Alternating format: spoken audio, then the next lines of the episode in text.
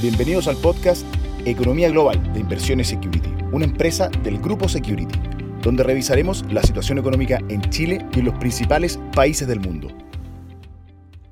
Hola a todos, soy Gonzalo Sandoval, Portfolio Manager de los fondos mutuos de acciones chilenas en Inversiones Security. En esta edición revisaremos los principales temas que han marcado los retornos de la bolsa local en las últimas semanas, junto con nuestra visión para el cierre de año.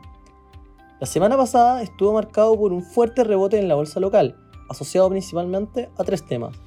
En primer lugar, el avance en la entrega de resultados del tercer trimestre ha venido a consolidar las buenas proyecciones que tenemos para el ejercicio consolidado del 2021, en donde las firmas del sector exportador, con precios favorables en los principales commodities en lo que va del año, y los sectores asociados a demanda interna, favorecidos por la alta liquidez de los hogares, han liderado las sorpresas positivas tanto en EBITDA como en utilidad, contrarrestando el difícil año del sector eléctrico en un contexto de altos costos de generación y baja hidrología.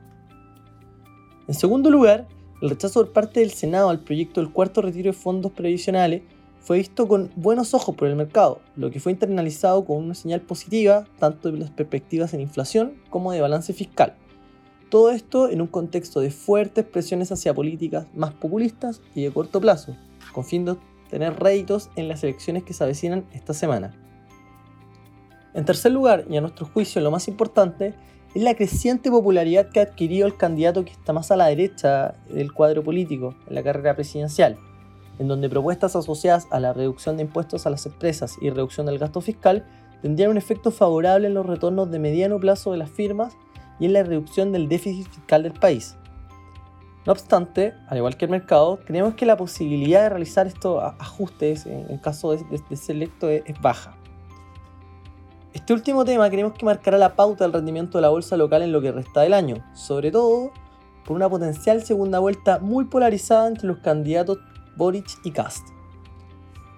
Ante la alta incertidumbre que esto genera, hemos enfocado nuestra estrategia activa hacia mantener nuestra exposición en firmas dolarizadas como Boris y Sogimich, reduciendo nuestro largo en el retail local, cual los últimos indicadores económicos dan señales de un desaceleramiento en el consumo discrecional, esto financiado con nuestro corto en el sector eléctrico, para el cual, sea cual sea el resultado de la carrera presidencial, no habría buenas perspectivas de corto plazo.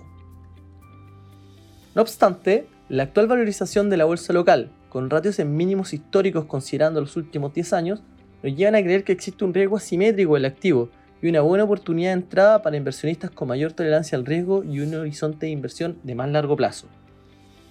Recuerda que puedes seguirnos en nuestras redes sociales y quedan todos invitados por una nueva cápsula de nuestro podcast Economía Global. Te invitamos a revisar todos nuestros contenidos digitales en nuestro sitio web,